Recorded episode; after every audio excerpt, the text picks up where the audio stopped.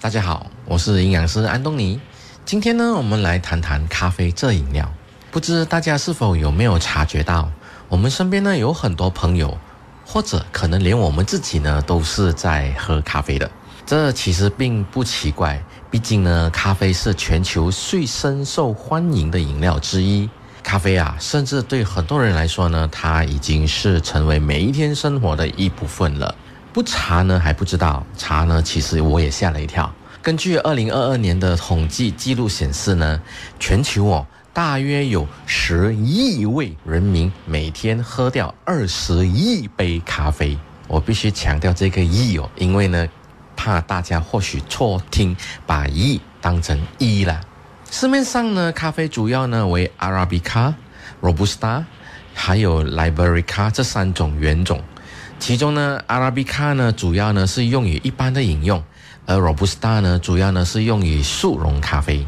说到这里哦，告诉大家一个冷知识哦，芬兰的人民呢是全球喝咖啡最多的人民，平均每人在一年内呢喝掉了十二公斤的咖啡。那么至于我们马来西亚人民呢，虽然没有直接的数据，不过根据所找到的那些统计呢，就比如说马来西亚的人民呢，在二零二一年呢，喝掉了八十万包六十公斤的咖啡。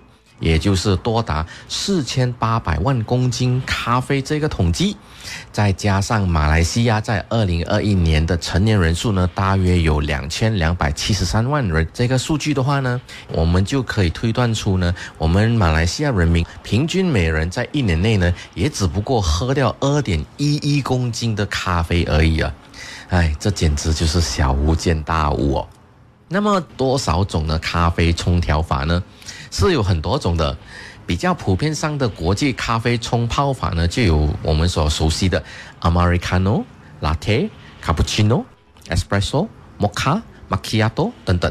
那除了国际冲调法之外呢，我们马来西亚的 Kopi d i a m 其实也有很多种冲泡法，就比如说 Kopi O 啊、Kopi C、Kopi 加料、掺、h o k a s a 香茅咖啡以及咸咖啡。哼，是不是很有创意嘞？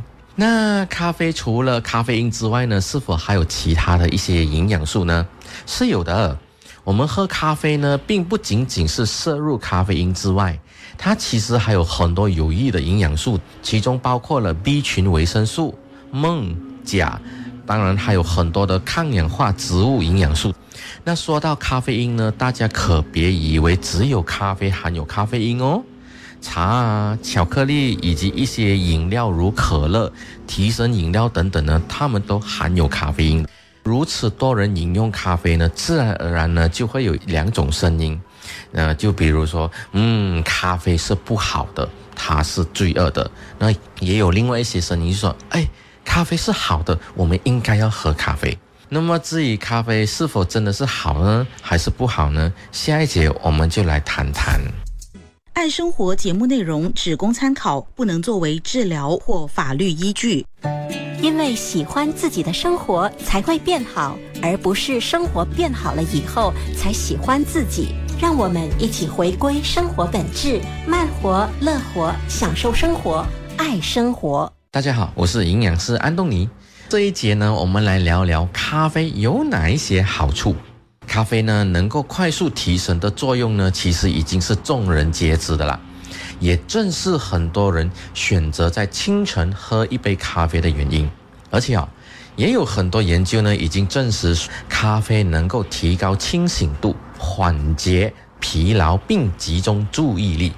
但是哦，如果大家只是认为咖啡对我们只有提升这个好处而已的话呢，那么这个就有点小看咖啡啦。咖啡不但能够让我们提神，咖啡呢，普遍上呢还能够带来以下这一些好处，就好比说呢，第一个，还记得较早之前和大家提到咖啡内有很多抗氧化植物营养素吗？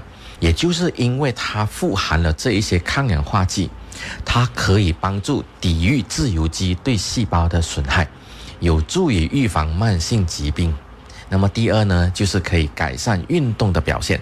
嗯，我上健身室的时候呢，偶尔看到有一些健身者呢都在健身房喝咖啡的。其实呢，这也没有什么出奇。有一些研究呢显示出，咖啡中的咖啡因可以增加运动耐力和肌肉的力量，助以提高运动表现。那么接下来第三个好处呢，我相信大家都会非常喜欢听的呢，那就是咖啡能够提高新陈代谢力，并促进燃烧脂肪啊，是不是？那么咖啡还有一个好处呢，我想在这儿跟大家做一点的分享。有科学研究呢已经证实了，咖啡它也能够降低某一些癌症的风险。我说某一些癌症哦，不是所有的癌症哦。那么有哪一些癌症呢是被证实的呢？第一个，每天喝两杯咖啡能够降低大约百分之二十九到四十七的肝癌。每天喝四杯呢，能够降低大约百分之二十五的子宫膜癌；每天四杯呢，能够降低大约百分之十六的大肠癌，以及每天三到四杯呢，能够降低大约百分之七十五到九十的乳腺癌。不过大家请注意，这个呢就是我最担心的部分了。听到这儿的大家呢，请别断章取义的盲从。别为了降低这一些患癌的风险而逼迫自己喝到那一个分量，这个呢，也就是我们做教育呢最怕看到的情况。或许有一些听众呢会心想说：“诶，不对耶，我一直都听说咖啡是会致癌的耶。”确实，国际癌症研究机构呢，确实在一九九一年呢评估咖啡的致癌风险的时候呢，把咖啡列为可能致癌物。然而哦。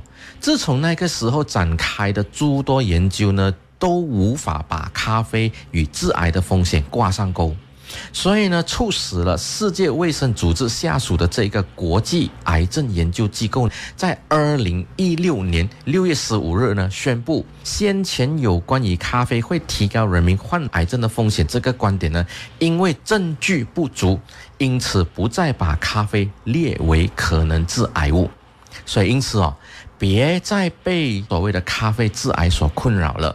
喝咖啡没问题，但问题在喝的咖啡种类以及如何喝。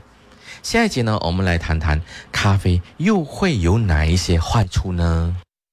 接纳错误是进步的代价。爱生活，陪你学习，一起进步。让我们回归生活本质，慢活、乐活，享受生活，爱生活。大家好，我是营养师安东尼。接下来呢，我们来聊聊咖啡有哪一些坏处。